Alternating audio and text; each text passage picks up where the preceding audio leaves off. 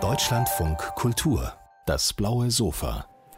Hallo und herzlich willkommen wieder auf dem blauen Sofa an diesem Samstagnachmittag der Frankfurter Buchmesse und ich freue mich auf die blaue Stunde die wir unter die Überschrift Wie schreibst du über Identität gestellt haben. Und wir haben Autorinnen und Bücher versammelt, die sich autofiktional oder ganz autobiografisch mit Fragen der Herkunft und der Familie beschäftigen. Und wir wollen über das Schreiben aus der jeweiligen Perspektive reden, über die Bücher selber natürlich und vielleicht auch über die Bedeutung derselben für den deutschen aktuellen Literaturmarkt.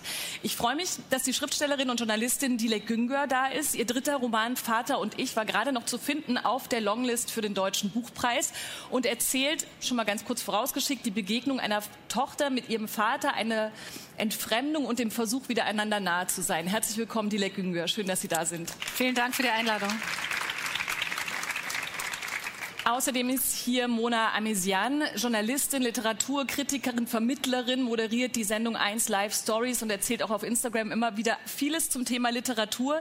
Ihr Debüt heißt Auf Basidis Dach, beschäftigt sich ganz konkret mit ihrer eigenen Geschichte, der Geschichte des marokkanischen Teils ihrer Familie, mit Identitätsfragen und den Reisen und Begegnungen in der Heimat ihres Vaters Marokko. Hallo Mona Amesian. Hallo, vielen Dank für die Einladung.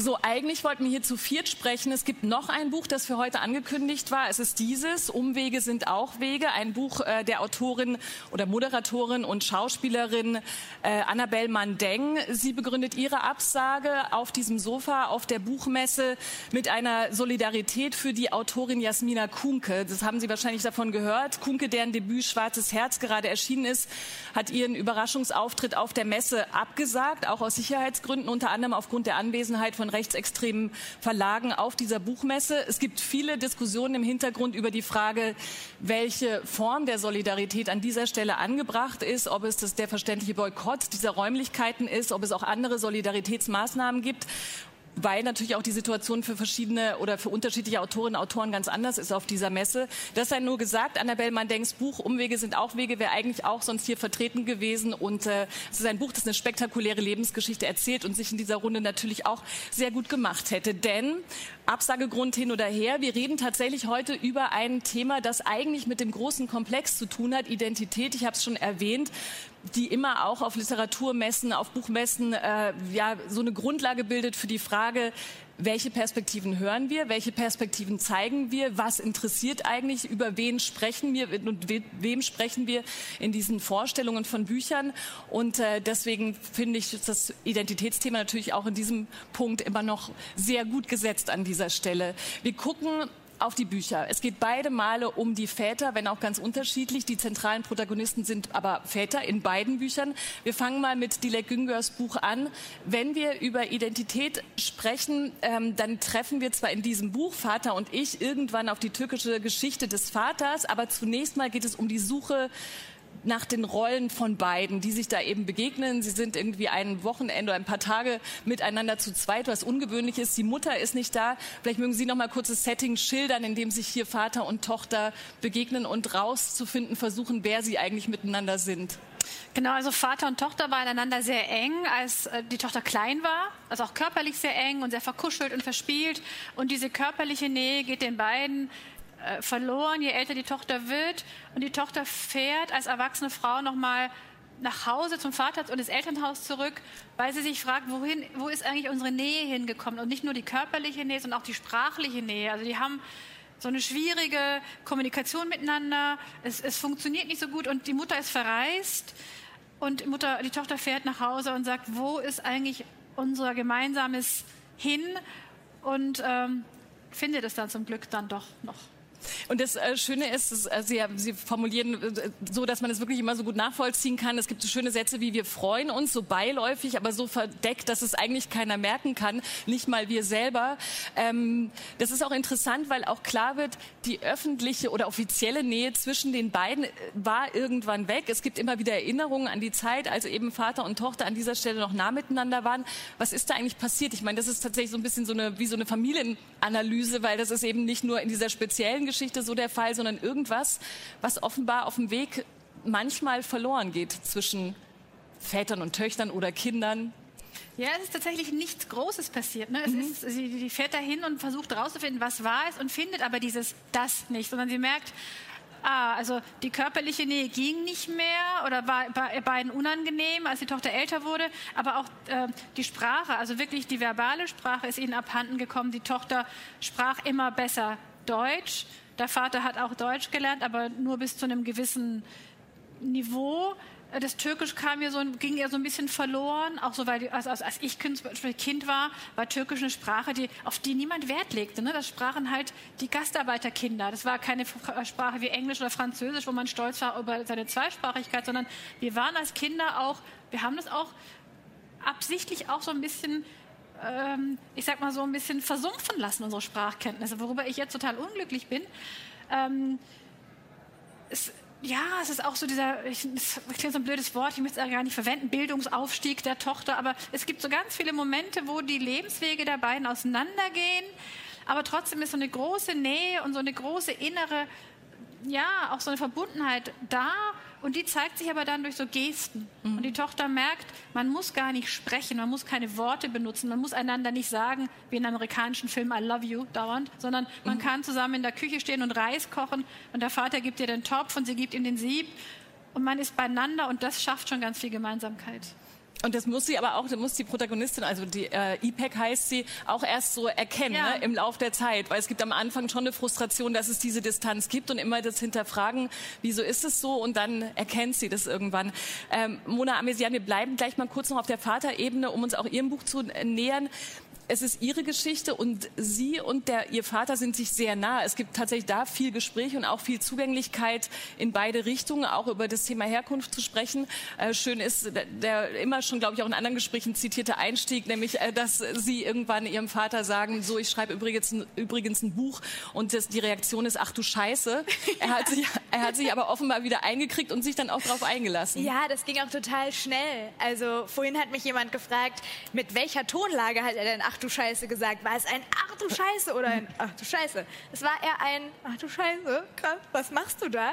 Mhm. Äh, das, weil das, glaube ich, so groß klang erstmal. Es ging gar nicht um das Buch per se, aber er hat sich da sehr, sehr schnell wieder eingekriegt und ähm, war da zum Glück auch sofort Feuer und Flamme, das mit mir zu machen, weil er natürlich meine Brücke zu dem Thema ist, mit dem ich mich auseinandersetzen wollte, zu Marokko, zu dieser Frage, was macht das mit mir, wenn ich ja zwei Länder in mir trage, zwei Kulturen in mir trage. Dafür brauchte ich ihn natürlich mhm. und wollte ihm ja auch so große Fragen stellen. Und dass er da mitgemacht hat, das freut mich total und äh, ihn glaube ich mittlerweile auch. Ähm, man, um es ein bisschen zusammenzufassen, also das Buch handelt eben von einer Reise, die sie dann machen nach Marokko auf dem Weg in das Bergdorf, in dem sich die Großeltern kennengelernt haben, quasi diese Familie mit begründet haben, logischerweise. Wie das ausgeht, sage ich noch nicht. Diese Geschichte jedenfalls ist durchsetzt wiederum mit vielen Eindrücken, Erinnerungen an wiederum ihre vielen Aufenthalte in Marokko und natürlich auch Identitätsfragen. Ähm, können Sie sagen, wann das angefangen hat, dieses halb-halb, also halb deutsch, halb marokkanisch groß geworden sein, Sie zu beschäftigen? Beschäftigen? Recht spät, also für mich jetzt äh, retrospektiv sehr spät. Ganz lange und das ist, glaube ich, auch total normal, wenn ich jetzt zum Beispiel an ähm, ja, zehn Jahre zurückdenke, an so das Alter 16, 17, da ist man ja auch erstmal mit sich selbst auf einer ganz anderen Ebene beschäftigt. Ne? Man muss erstmal, wo ist mein Platz in der Schulklasse? Wo ist mein Platz ganz generell, ja, den ich einnehmen möchte in der Gegenwart, in Deutschland, wo ich ja aufgewachsen und äh, zur Schule gegangen bin, sozialisiert worden bin. Und dann irgendwann im nächsten Schritt, wenn man da anfängt, sich so ein bisschen selbst gefunden zu haben, dann geht man tiefer rein. Und das war jetzt wirklich das vergangene Jahr, hat da so, so viel mit mir gemacht auch, weil ich zum ersten Mal innegehalten habe und den Blick fast, also jetzt für dieses Buch, fast ausschließlich auf Marokko gerichtet habe mhm. und auf das, was eben die halbe Familie, die auch im Untertitel mit drin steht, die Seite meines Vaters mir mitgegeben hat und ich mich da fragen wollte, hey, was, was ist das eigentlich, dieser Teil in mir? Also ich glaube, so richtig äh, kann man das so auf die letzten paar Jahre beschränken mhm. mit dem Peak jetzt im vergangenen Jahr. Mhm.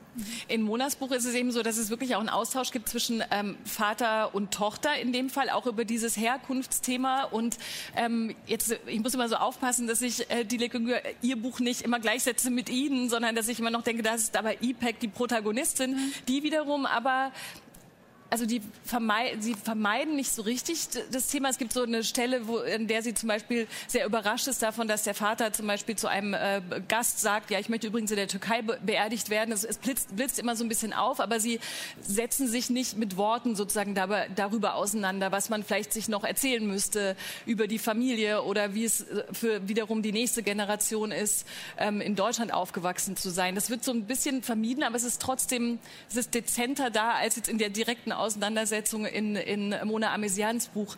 Wie, wie haben Sie, als Sie die Geschichte von IPEC aufgeschrieben haben, darüber nachgedacht, wie sehr denn die Identitätsfrage, die Herkunftsfrage Teil des Nichtgesprächs der beiden an diesem Wochenende, an diesen paar Tagen alleine sein soll?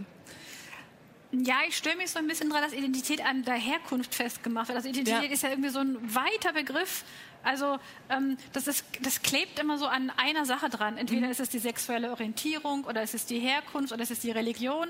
Aber niemand sagt zum Beispiel, Sie haben als Frau über eine Frau geschrieben. Mhm. Das ist ja auch, oder als mhm. Mutter über Gut, im Roman ist sie jetzt keine Mutter, aber ähm, das war so gar nicht mein Gedanke und ich finde es eigentlich ganz interessant, wenn du sagst, Mona, du hast dir da relativ spät erst Gedanken gemacht, weil ich bin so groß geworden, dass das von Anfang an, also der fremde Blick von außen hat mich eigentlich von klein auf geprägt. Mhm. Also ich habe mich gar nie wahrgenommen als nicht nicht türkisch oder dass meine Herkunft nicht relevant wäre. Vielleicht als ganz kleines Kind, aber ich weiß schon in Kindergartentagen habe ich Dinge, die mir passiert sind, darauf zurückgeführt, das muss sein, weil ich noch nicht gut Deutsch kann oder weil meine Eltern aus der Türkei kommen, was oft ganz falsche Schlussfolgerungen sind. Aber das sind so Glaubenssätze, die man sich als Kind so, die sich verfestigen und die man auch ganz schwer wieder los wird. Deshalb finde ich es ganz angenehm mhm. zu hören. Es gibt offenbar einen Fortschritt und man kann 20 Jahre später oder 10 Jahre später groß werden, dass es, ohne dass es so wahnsinnig wichtig zu sein scheint. Ja, zumindest bei mir ähm, war es jetzt so. Und auch um das nochmal aufzugreifen, was du gerade gesagt hast, dass äh, Identität immer mit Herkunft gleichgesetzt wird. Mhm. So war es zum Beispiel bei mir nie. Ich habe das Gefühl, ich habe jetzt, und das ist auch diese, diese Fokusausrichtung, ich habe jetzt den Fokus auf einen Teil meiner Identität gesetzt, der definitiv diese Herkunftsfrage ist. Aber das ist, wenn ich mir meine gesamte Identität angucke, was ja auch so ein Riesenwort ist, was man ja, das ist ja ganz schwer greifbar nur, was die Identität ist mhm. alles, was mich umgibt und was mich prägt und was meine Persönlichkeit herausgebildet hat. Und da mich jetzt mal auf diesen Kern der Herkunft, an dieser einen Position in dieser großen Identität zu konzentrieren, das war so ähm, das Ziel. Und deswegen finde ich das total wichtig, einmal zu sagen, mhm. Identität ist ungleich Herkunft. Ne? Das ja. ist einfach so. Ja, nee, verstehe ich total den Einwand. Ich habe gerade darüber nachgedacht, wieso ich das gleichgesetzt habe. Und dann dachte ich, weil eigentlich war auch, als ich äh, Ihr Buch gelesen habe, wollen wir kurz alle ins Du switchen? Machen wir jetzt mal kurz so, so. Ne? Wir das nee, nee, das ist gut. Ich habe ich, ich hab damit angefangen im äh, Backstage-Bereich und es dann wieder anders gemacht und so. Aber jetzt gerade ist es, glaube ich, wenn, es war so ein Du-Feeling. Ja, total gut. Ich mache das jetzt einfach auch. Ich mache es einfach auch aus meiner Position heraus, hier der Moderatorin. Aber ich wollte unbedingt äh, das nochmal ergänzen, warum ich das gleichgesetzt habe. Und zwar, weil ich nämlich tatsächlich ähm, Vater und ich erstmal gelesen habe, als, wenn dann überhaupt, wenn man das Identitätswort nehmen würde, als wer bin ich als Tochter, wer ist mein Vater als Vater, dass eigentlich diese Beziehung mhm. ist, wenn man über so ein Gefühl von, wer bin ich hier eigentlich gerade, weil was, was schon mal da war, ist verloren gegangen. Und trotzdem aber blitzt schon die Geschichte des Vaters eben auf. Und, aber sie blitzt eben so dezent auf, dass man sich als Tochter, als Vater, als irgendeine Person ständig mit allen Situationen identifizieren kann. Schon wieder Identität drinne. Aber tatsächlich gibt es ja nun mal auch die Geschichte dieser Familie. Genau, also die muss ja. auch aufblitzen, weil ich kann genau. nicht so tun, als hieße ich Sabine und mhm. meine Eltern kämen aus dem Odenwald oder so. Also das ist aber nicht das Thema. Also wie du schon gesagt hast, es ist eine Vater-Tochter-Geschichte, vielleicht auch eine sehr individuelle Vater-Tochter-Geschichte. Natürlich spielt die Migrationsgeschichte des Vaters eine Rolle, mhm. aber äh, es passiert mir ganz oft bei Lesungen, dass Leute kommen und sagen, ja, mein Vater kommt gar nicht, aber ich kenne das. Ich kenne dieses Gefühl, man kommt am Bahnhof an, man will sich umarmen, man weiß nicht so recht und dann gibt man sich die Hand mhm. und findet es eigentlich in dem Moment schon so ganz weird. Mhm. Also ähm, ich möchte tatsächlich Geschichten erzählen, mit denen sich, oder die in einer Art und einer Sprache erzählen, mit denen sich Leserinnen und Leser identifizieren können, sagen können, das kenne ich. Ähm, und das Türkische ist halt das Setting, weil das auch in meinem Leben prägt. Mhm. Ja, ja. Mhm. Du wolltest gerade, nee, wolltest nicht. Nee, genau. Aber ich habe andächtig zugehört. Ja, sehr gut. Ähm, das ist interessant, eben, dass es auch da den Unterschied zwischen euch beiden gibt. Und ich weiß gar nicht, ob man den so, ob das, was du, glaube ich, erst gesagt hast, dass es dass es jetzt anders weitergeht oder ob es tatsächlich einfach zwei unterschiedliche Geschichten sind oder zwei unterschiedliche Familien oder Umstände oder Situationen, in denen ihr jeweils groß geworden seid. Es gibt ja zum Beispiel bei dir, Mona, im Buch relativ schnell auch die Einlassung, dass dir, dass du für dich aktuell schreibst, du weißt, aktuell bist, du bist jung, weiblich und migrantisch, ist in dem Bereich, in dem du bist, als Journalistin sogar ein Vorteil, aber sprichst auch mit deinem Vater darüber, über Rassismuserfahrungen in Deutschland. Und dieser Gap ist ja ganz interessant, weil der, da, da, also da prallt alles aufeinander. Also eine Generationsfrage auch und aber auch so eine Milieu- oder Umfeldfrage. Da, wo du gerade bist, ähm, läuft es gut, aber grundsätzlich ist es auch nicht so, dass dir nicht, ähm, dass dir nicht Alltagsrassismus begegnet ist oder du nicht in Situationen geraten bist, in denen du natürlich sehr genau weißt, was damit gemeint ist. Mhm. Diese Auseinandersetzung mit dem Vater im Buch ist immer kurz, aber man merkt, ihr redet darüber. Ist es außerhalb des Geschriebenen ein, ein längeres Gespräch, das ihr da so führt? Also, dass wir vor allem jetzt auch unter dem Deckmantel dieses Buches mhm. geführt haben, weil ähm, ich weiß nicht, wie es dir geht, aber äh, mir ist es bisher gar nicht in den Sinn gekommen, bei meinen Eltern zu Hause zu sitzen. Ich wohne jetzt auch schon seit einigen Jahren nicht mehr zu Hause und dann am, am Wochenende so ein, zwei Tage da zu sein, am Tisch zu sitzen und dann zu sagen, kannst du mir mal bitte die Butter reichen? Und ach, übrigens, Papa, erlebst du eigentlich Alltagsrassismus? Das mhm. macht man nicht. Mhm. Und und diese Situation zu finden, mal so richtig große Fragen zu stellen. Zum Beispiel habe ich mir auch immer mal wieder die Frage gestellt, ob er findet, dass ich zu wenig marokkanisch bin, was natürlich eine Frage ist, die auf ganz vielen Ebenen auch irgendwie Quatsch ist zu stellen, weil das schon wieder so ein Label ist, was man sich aufklebt.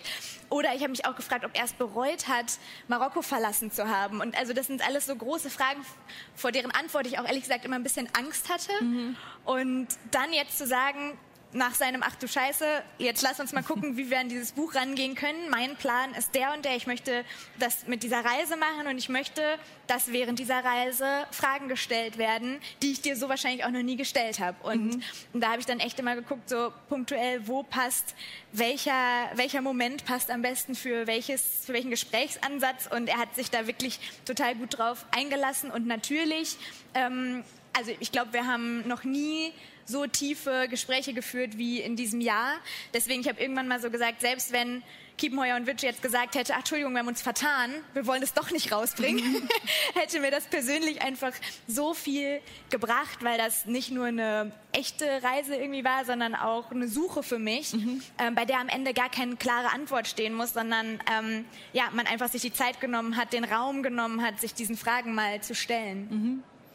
Die IPEC ähm, in Vater und ich, die ist auch Journalistin und es gibt einen Moment, den ich auch sehr gut nachvollziehen konnte. Da denkt sie, es wäre doch viel einfacher, wenn ich quasi in meiner Rolle als Journalistin hier sein könnte, weil dann könnte ich die Fragen stellen. Da ist dieses Fragenstellen, was Mona gerade beschreibt, eher zurück, zurückhaltend. Ich habe mir gerade überlegt, ob ich den Roman hätte so machen können, die fährt dahin und stellt ihm Fragen. Mhm. Und das denkt sie sich am Anfang auch. Ne? Mhm. Sie fährt dahin und versucht rauszufinden. Aber ich wollte tatsächlich vielmehr über die Handlung geht es mir um, um, um die Atmosphäre, um dieses, sie stehen beieinander und im Grunde wäre es so einfach. Du musst nur sagen, Papa, wie war das denn? Mhm. Aber sie sind beide so, dass es nicht geht. Und ich glaube, das kennen ganz viele, dass man mit manchen Leuten redet man ganz locker und es, man muss sich dabei nichts denken. Und bei manchen Leuten ist es, da ist so ein Schweigen und es ist auch ein unangenehmes Schweigen und es ist so ein, man, man möchte eine Konversation in Gang bringen und es geht nicht und es liegt nicht nur an dem anderen, es liegt auch an einem selber, man ist gehemmt und man weiß nicht warum und es ist nichts passiert und trotzdem läuft es nicht. Und ich wollte dieses Gefühl beschreiben. Also dieses, man steht beieinander und was ist es denn? Und wieso denn nicht? Und wieso kann ich, jetzt sag doch was und jetzt frag ihn doch. Und, und das finde ich so schön. Also, ähm, es wäre ausgedacht, wenn ich jetzt eine Geschichte geschrieben hätte, wo das so Frage, Antwort mhm. und dann äh, spielen die sich, sondern ich wollte dieses, wie ist es, wenn es nicht geht? Und mhm. ist es eigentlich immer nur schlecht oder oder kann man auch Nähe empfinden auf einem anderen Weg? Und gerade als Journalistin denkt man ja, man, man kann durch gute Recherche oder gute Fragen gute Antworten, aber manchmal funktioniert es eben auch nicht. Und weil jetzt zweimal das Wort journalistisch ja. gefallen ist, das war für mich auch wirklich eine Herausforderung, weil ich ja auch Journalistin bin und ich mich immer gefragt habe, wie kriege ich das hin, mit ihm trotzdem nicht als Journalistin zu reden, weil wir teilweise auch, wenn wir richtig lange Gespräche geführt haben, von denen ich wusste, die werden wirklich ein zentraler Teil, vor allem im hinteren Teil des Buches sein, dann musste ich das auch irgendwie aufnehmen für mich, weil ich wollte mich aufs Gespräch konzentrieren und nicht irgendwas mitschreiben und dann das hinzubekommen, dass der eigene Vater da sitzt und das gerade nicht als Interview wahrnimmt ähm, und eben nicht journalistisch wahrnimmt, das war total äh, schwierig, aber irgendwie hat es funktioniert und ich glaube, das sind einfach, ähm, das sind ganz andere Bücher, ganz andere Ansätze, die sich einfach nur in dieser Vaterfigur irgendwie dann äh, doch wieder treffen. Deswegen ist das auch, glaube ich, ganz gut, dass wir das so ja, trennen, ja. Ne? ja. Auf jeden Fall. Ich habe nur, also trotzdem muss ich noch eine konkrete Frage zu, zu deinem Buch Frage, ähm, äh, stellen, weil aber ich, wie kann man das machen, dass man nicht alles erzählt? Aber zumindest ist ja die Frage, wenn man diese Fragen nicht stellt, aber man trotzdem, wie wir schon vorhin ein bisschen angeteased haben, es irgendwann so einen Moment gibt, wo man versteht, dass Nähe eben auch in einem kleinen, ich reich dir das Sieb und du mir das Messer und ich weiß, was wir jetzt machen und das ist unser Ablauf, äh, entsteht, bleiben ja die Fragen trotzdem unbeantwortet. Und ähm, du hast es gerade selber so gesagt, vielleicht ist es ja auch nicht schlimm.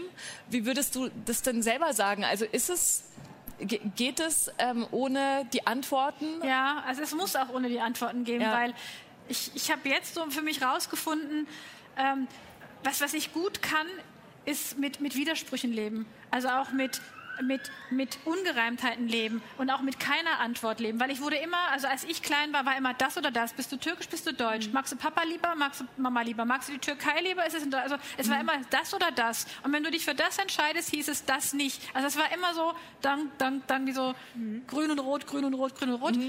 Und ich habe gemerkt, nein, es geht auch beides zusammen. Es geht auch Widersprüchliches zusammen. Mhm. Also ich kann zum Beispiel äh, ein muslimisches Fest feiern mit der Familie und nicht muslimisch sein. Oder ich kann auch kein, ich kann ein Opferfest feiern und muss kein Fleisch essen an dem Tag.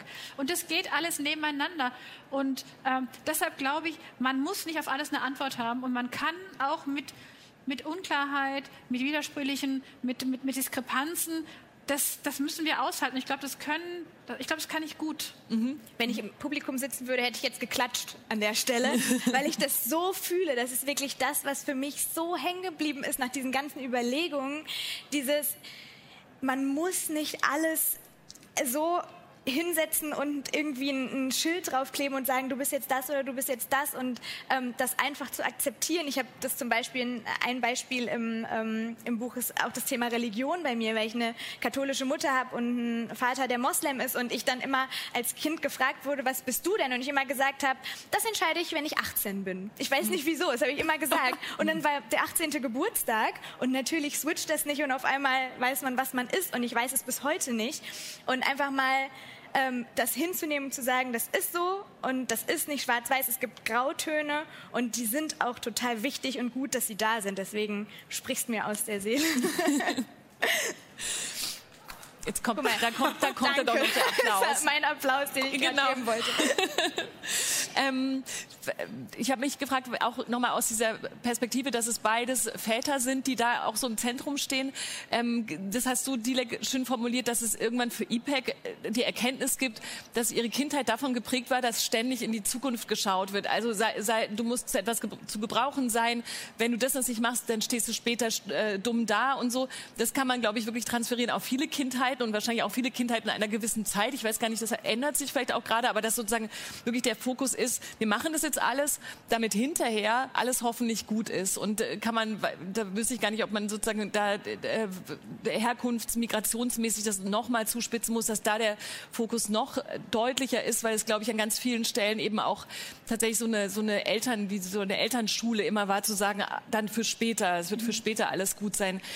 Gibt es da Parallelen zwischen euch äh, beiden oder zumindest der IPEC und auch dem, wie du das wahrgenommen hast? Also dass sozusagen der, der Fokus viel ist, wir reden, wir sind nah und so weiter, aber vor allem sind wir äh, aus der familiären Prägung die Ausbilder und Ausbilderinnen der nächsten Generation, die es dann hoffentlich, damit sie später nicht dumm dasteht, wie es IPEC formuliert. Also ich fürchte, da rutscht man als Eltern automatisch oder, oder sehr reflexhaft hinein in dieses, als wäre ein Kind noch nicht fertig. Also ich mhm. habe selber, wir haben zwei Kinder, äh, dieses äh, gute Noten damit mhm. eine gute Schule damit. Also als lebten sie nicht jetzt schon, als wäre nicht jeder Tag jetzt schon relevant, sondern dieses Vorbereiten aufs Leben. Es ist absurd und trotzdem ist es wichtig. Also, und es kann natürlich sein, das kenne ich jetzt aus meiner Familie nicht, aber ich kenne es von vielen Verwandten und, und Bekannten, ähm, lernt, werdet was, damit ihr später eben nicht in der Fabrik arbeitet. Also dieses, mhm. äh, den eigenen Kindern vielleicht eine bessere Möglichkeit, was ja alle Eltern für ihre Kinder wollen, also eine, eine, eine wohlhabenderes Leben vielleicht oder eine bessere Zukunft oder eine bessere Ausbildung, damit man eben nicht angewiesen ist, irgendwas zu tun, was, was man überhaupt nicht machen möchte. Mhm. Wie, wie war das? Also das, da wird, das habe ich aus deiner Geschichte jetzt nicht so rausgelesen, mhm. dass es das so ein großes Thema war. Aber nee, war es auch nicht ja. tatsächlich. Nee, mein Vater ähm, hat äh, Architektur in in Paris studiert und äh, meine Mutter ist Physiotherapeutin. Wir ähm, sind sehr behütet aufgewachsen, mhm. mein Bruder und ich, das würde ich schon sagen. Aber und genau deswegen, ich glaube, weil das für mich auch nie so ein großes Thema war, ist es auch einfach keins im Buch geworden, äh, mhm. weil da der Fokus dann eben bei mir jetzt äh, speziell nicht so äh, drauf liegt auf diesen diesen Fragen. Ja, was aber ein großes Thema äh, bei dir auch war, ist natürlich die, durch die Reisen, das kann man auch schön mitverfolgen in der Geschichte, die du eben auch beschreibst, so immer wieder dieses Hin- und Her-Switchen zwischen dem, äh, klar, es, liegt so, es klingt so ein bisschen platt, ne, aber dem marokkanisch sein und dann dort auch ankommen und gleichzeitig aber natürlich die ganze Zeit die europäische Brille aufhaben mhm. und sich an vielen Stellen des Alltags dann über irgendwas wundern, weil man natürlich irgendwie mit, aus zwei, äh, zwei Seiten guckt und natürlich auch dann das Aufeinandertreffen mit dem Vater und der Familie, die wieder wiederum eine, auch eine andere Selbstverständlichkeit logischerweise mhm. vor Ort haben. Ähm, hast du das beim Aufschreiben vor allem festgestellt oder wie war das dann schon vorher, wenn du mit deinem Vater in Marokko unterwegs warst und festgestellt hast, ihr seid wie zwei an manchen Stellen unterschiedliche Menschen, die ähm, die dort irgendwie mehr oder weniger klarkommen, je nachdem, wie du gerade geguckt hast, mit welcher Brille? Das ist mir natürlich schon immer aufgefallen, dass er sich in Marokko und ich erlebe ihn ja auch mein ganzes Leben lang schon hauptsächlich in Deutschland, weil seit ich geboren bin, wohnt er halt hier.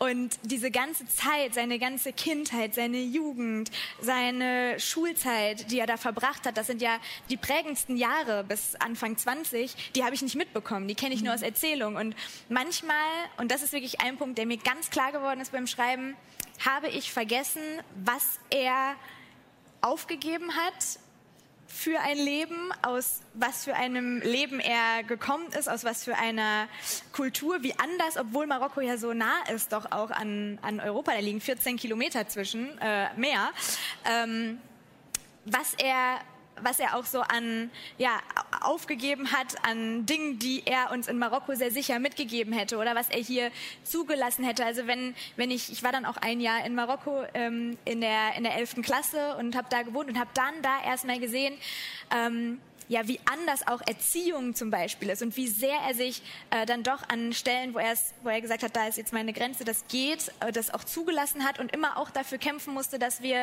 äh, das mitbekommen, was ihn geprägt hat. Das ist auf jeden Fall was, es mir total klar geworden ist. Also ich habe, glaube ich, noch mal ein ganz anderes Verständnis dafür bekommen, was es bedeutet hat für ihn, mhm. äh, sein, sein Land zu verlassen, in ein ganz fremdes Land zu gehen. Ähm, bei ihm war es eben aufgrund der Liebe, aber ne, er, ist, er war dann auf einmal hier und hat dann hier zwei Kinder bekommen und großgezogen und das ganz anders, als das bei ihm war, als er groß geworden mhm. ist. Ja was du auch beschreibst, ist, dass das auch an manchen Stellen, dass du öfter mal mit Kritik auch zu tun hast, dass jemand, dass Leute dir sagen, so wie du das alles beschreibst in Marokko, das ist so ein Wohlfühl Marokko, so ein, so ein schönes und das kannst du eigentlich auch gar nicht richtig beurteilen. Das okay, man weiß, was im Internet los ist mhm. und was überhaupt los ist, wenn Leute denken, sie müssten anderen Leuten erklären, wie die die Welt zu sehen haben. Aber ähm, diesen dein Abgleich ist ja dann wahrscheinlich, aber natürlich logischerweise deine Familie und in dem Fall, wo du es jetzt auch nochmal in ein Buch geschrieben hast, dein Vater. Also diese, diese Blick, natürlich hast du einen anderen Blickwinkel als, mhm.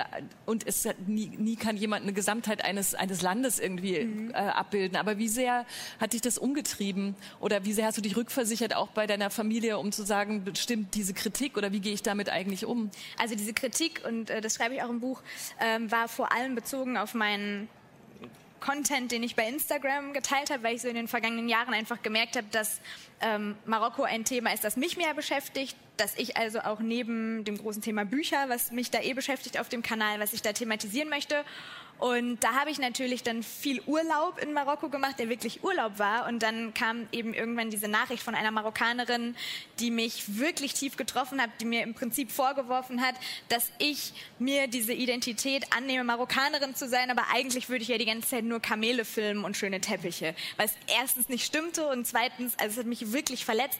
Und ähm, ich habe im Buch diese, diesen Begriff der identitativen Hochstaplerin entwickelt, weil ich überlegt habe, wie kann ich das nennen, dieses Gefühl von faktisch bin ich zur Hälfte oder meinetwegen auch zwei, also ganz Marokkanerin und ganz Deutsche oder halb halb. Aber wie viel von mir ist denn wirklich marokkanisch oder wäre ich es nur gern? Pick ich mir da irgendwie die Rosinen raus? Sehe ich das nicht? Kann ich dieses Land greifen? Muss ich es greifen können? Muss ich mir sowas anhören? Ist das eine Kritik, die berechtigt ist oder nicht? Ich habe dann angesetzt, ihr so einen langen Text zurückzuschreiben und ihr zu erklären, wieso ich das ganz anders sehe. Habe es dann alles wieder gelöscht, ihr nur geschrieben, vielen Dank, ich mache mir Gedanken drüber, ich sehe es anders, aber... Äh, Dankeschön.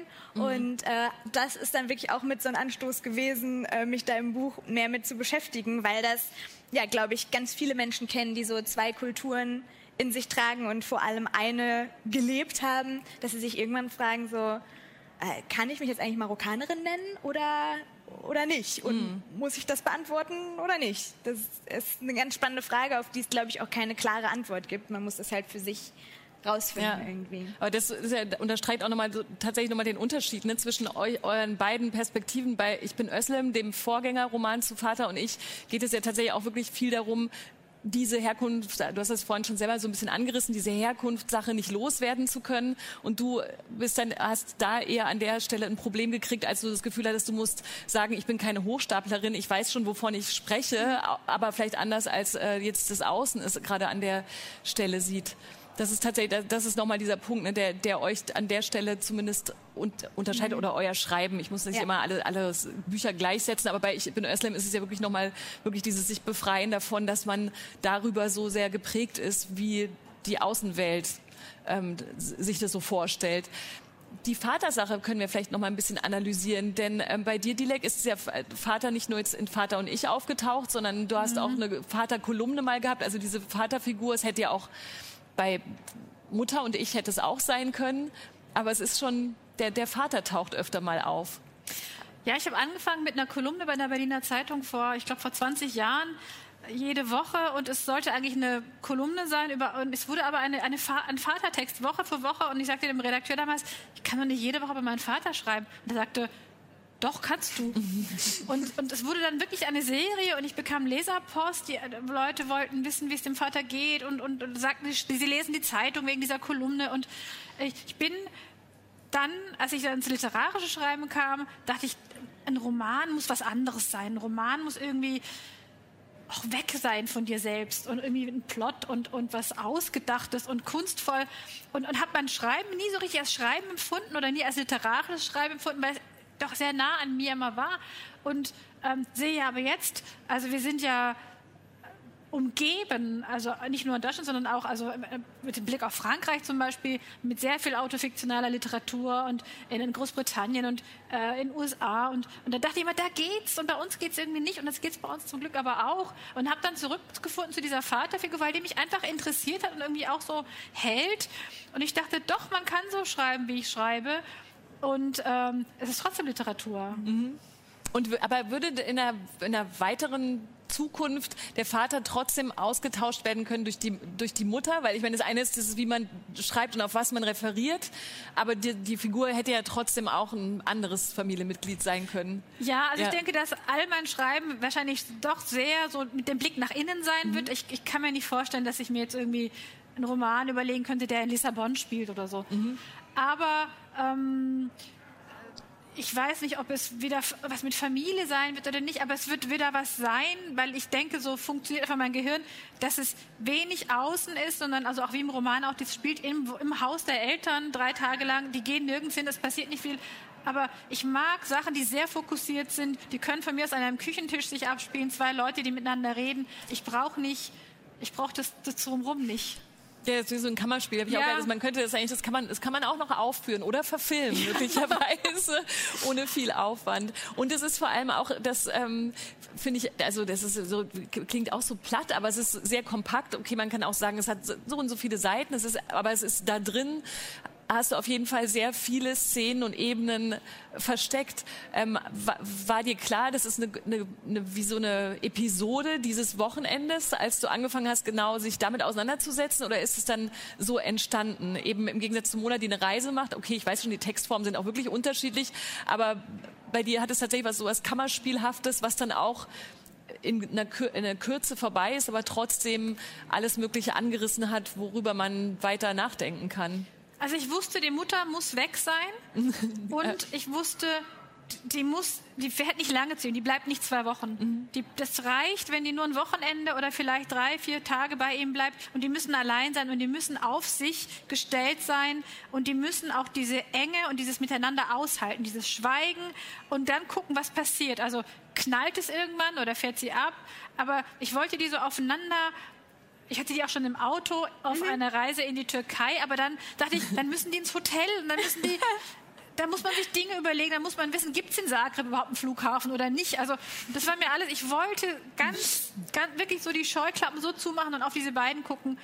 Ähm, das wusste ich. Ich wusste nicht, dass es so kurz wird. Ich war fertig und dachte, kann man ein Romanmanuskript abgeben, das gerade mal 100 Seiten hat? Aber da hat zum Glück der Verbrecherverlag, der sich ja um sowas gar nicht schert, hat gesagt, klar, also ich hatte echt Angst, dass sie sagen, na, also 60 Seiten musst du schon noch. Mhm. Weil dann hätte ich mich aber tatsächlich wiederholt. Mhm. Ich hätte einfach noch weitere Szenen geschrieben, wo die beieinander stehen und nicht können. Mhm. Und ich finde, gerade zu so einem Buch, das über Sprachlosigkeit spricht oder von Sprachlosigkeit handelt, darf es auch ein kurzes Buch sein. Ich finde, darin liegt auch tatsächlich die Stärke des Buches. Das ist so, das ist genau das, ist diese Sprachlosigkeit, die einfach, also es keine Worte, die brauch, es braucht nicht viel Platz, um zu verstehen, was der Kern des Buches ist. Deswegen, also mir haben keine 60 Seiten gefehlt. dann kurz dann doch noch mal einen Blick äh, in die Geschichte, weil ich wollte noch sagen, es kommt ja schon jemand mal dazu. Also es gibt eine Außenperspektive und die macht dann, finde ich zumindest, es kommt irgendwann der äh, Dr. Funke. Dr. Genau, genau.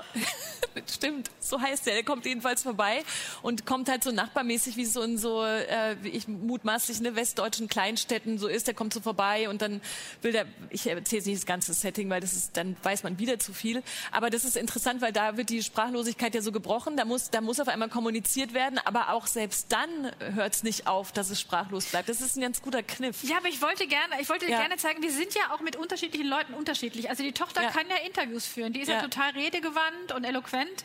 Und der Vater kann mit diesem Dr. Funke auch. Mhm. Aber sie können miteinander nicht. Und ich wollte damit ähm, so diese Gewichtung oder die beiden Figuren befreien von, die können beide nicht reden, sondern mhm. sie können sehr wohl reden. Es funktioniert nicht, nur nicht mit diesen beiden, mhm. sondern aber beide, beide können es sehr gut. Und das wollte ich zeigen, indem da jemand kommt und plötzlich plötzlich, also Vater mit Funke kann und Tochter mit Funke kann auch, ja. aber was ist zwischen den Zweien, dass es da nicht geht?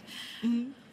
Dieses, ähm, wenn wir nochmal bei den Formen und so weiter bleiben und auch bei dieser Sprachlosigkeit oder bei dir eben nicht unbedingt Sprachlosigkeit, aber die trotzdem ist das Sprechen eigentlich, außer ich habe jetzt irgendwelche Situationen vergessen, glaube ich aber nicht, ja wirklich fokussiert auch auf das Gespräch zwischen dir und dem Vater mhm. und dann gibt es eben diese verschiedenen Erlebnisse, mhm. dieses äh, halb, halb oder Bindestrich-Identität oder wie auch immer man das nennen möchte, ist aber ansonsten in dem, dem, dem restlichen Teil deiner Familie in Marokko in dem Buch zumindest nicht ein großes Thema. Ist es es auch sonst nicht?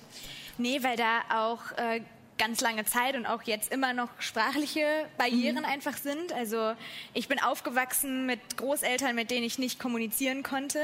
Ich habe dann, wie gesagt, ein Jahr in Marokko verbracht. Da habe ich dann Marokkanisch auch gelernt. Also wir sind zweisprachig mit Deutsch und Französisch aufgewachsen und dann habe ich Marokkanisch noch gelernt da in der Schule. Aber äh, das war auch total verrückt. Auf einmal saß ich vor Basidi, vor meinem Opa und konnte mit dem reden mit 16 zum ersten Mal, mhm. weil ich dann da eben ein halbes Jahr bereits zur Schule gegangen bin. Es war ganz verrückt. Aber natürlich braucht man für solche Gespräche eine gemeinsame Sprache, weil da sind Vokabeln, da sind äh, Sätze, die auf den Punkt formuliert sein müssen, wenn man, also wir suchen ja schon in einer Sprache, die total natürlich ist, nach Worten, wie wir Identität und Herkunft und äh, wie, das, wie das alles zusammenhängt, wie wir das formulieren können. Und das war einfach da ein Punkt.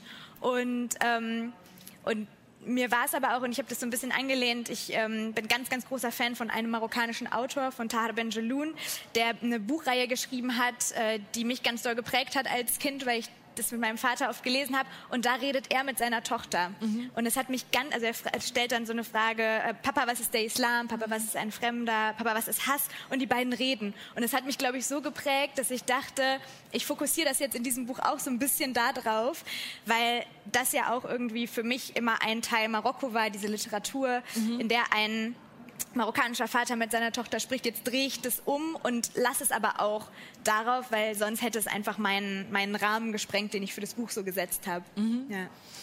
Ähm, ich habe, während ich die Fragen aufgeschrieben habe für euch beide, habe ich die ganze Zeit am Ende das gedacht, was du eigentlich vorhin schon so ein bisschen angerissen hast. Dieses hier, wie schreibst du über Identität, war natürlich die Idee für diese Runde und damit auch die Frage eben, also eigentlich könnte man sagen, es ist am Ende auch wie eine Generationenfrage. Also es gibt dann eine, die, die erste Generation äh, der Menschen, die zum Beispiel nach Deutschland kommen, die sind damit beschäftigt, dieses Leben auf die Reihe zu kriegen. Und die nächste Generation fängt dann vielleicht auch an, mal Fragen zu stellen. Also das Miteinanderlebens und Fragen, die wir uns alle so stellen. Und dann kommt dieses Identitätswort auf einmal ins Spiel wenn man sich auf so einer Buchmesse umguckt, dann kommt es nochmal ins Spiel, wenn man irgendwie sagen kann, okay, man redet immer wieder darüber, wie divers in Anführungsstrichen das Wort kann man so oder so auslegen, ob man es jetzt mag oder nicht, aber sind denn eigentlich, ist denn der Literaturbetrieb, die Bücher, die Buchtische und so weiter, dieses Identitätswort, wie ist das für euch? Also du, du, hast ja schon zu Recht gesagt, man kann es nicht nur an die Herkunft mhm. klammern, aber trotzdem ist es ja eins, was so ein bisschen im Raum steht und was auch immer dann so äh, Fragen danach stellen lässt, äh, sind es Stoffe und Geschichten, die zu wenig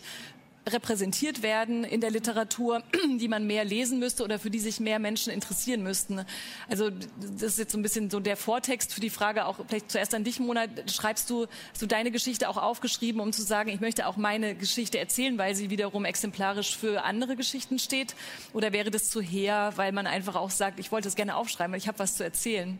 Also der, es, es ist zweigeteilt. Mhm. Zum einen, und das ist mir auch ähm, gar nicht unangenehm, das zu sagen, weil dieses Buch erstmal ganz egoistisch für mich eine Suche nach all diesen Fragen, die wir gerade besprochen haben. Und ich glaube, das braucht es auch. Also das wäre schade gewesen, wenn ich jetzt einfach gesagt hätte, ich möchte was schreiben, um mal was geschrieben zu haben, sondern es war wirklich, und äh, das hat tatsächlich eine, eine Lektorin von äh, Keep My hat es letztens gesagt, Mona, ich habe das gelesen, ich hatte das Gefühl, das war in dir, dieses Buch. Und das klingt natürlich total esoterisch so ein bisschen, aber das Gefühl hatte ich auch. Ich habe es in mhm. einem Jahr gemacht und jetzt ist es da und das war für mich persönlich sehr, sehr wichtig. Aber ich habe immer versucht, bei allem, was ich beschreibe, zu gucken, was ist mein Gefühl, was ist mein Gedanke, wie sehe ich das, wie ist meine Perspektive und dann quasi das so zu öffnen und zu gucken, und was hat das, was ich mir da jetzt denke, mit uns allen zu tun? Was ist das Gesamtgesellschaftliche, was darüber steht und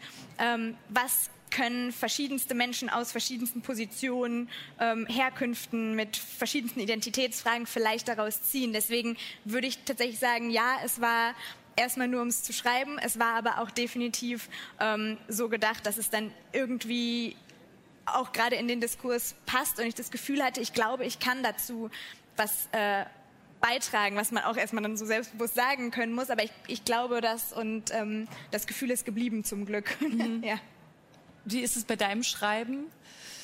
Da ich frage mich natürlich schon, warum werde ich eingeladen auf eine Bühne, wo es darum geht, wie schreibe ich über Identität, wenn ich ein Buch wie das hier geschrieben habe. Ne? Mhm. Ne? Also man könnte auch sagen, wir machen eine Reihe über Kinder schreiben über ihre Eltern mhm. oder äh, Generationenfragen. Also ja. das ist schon dieses, dieses Identität verknüpft mit, mit Herkunft ist schon so das, das Hauptgewicht, das mhm. trägt mhm. es.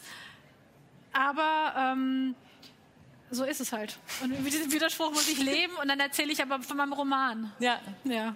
Ja, genau, aber ich glaube, ja, jetzt, über, jetzt ist es natürlich richtig schlecht, am Ende des Blauen sowas festzustellen, dass vielleicht die Überschrift irgendwie Quatsch war und dass man sich gar nicht richtig erkannt fühlt. Aber darunter. wir haben ja gerade gesagt, aber, man muss genau. Widersprüche zulassen. Ja, ja, auf jeden Fall, genau. Und ich glaube aber, es ist tatsächlich immer, also ich kann das jetzt nur aus meiner äh, Sicht sagen, die hier jetzt die Fragen stellen, weil ich glaube, es ist, es ist schon auch, also es stimmt, also man kann diese Frage stellen, wieso bin ich da eingeladen und gleichzeitig ist aber auch immer, natürlich ist die ganze Zeit auch der Roman oder die, das, worüber wir dann ja am Ende jetzt ja auch geredet haben, gemeint. Aber klar, das ist ja, die, die Frage kann man natürlich eh sowieso immer mitnehmen. Also unter welche Überschriften stellt man Themen oder so.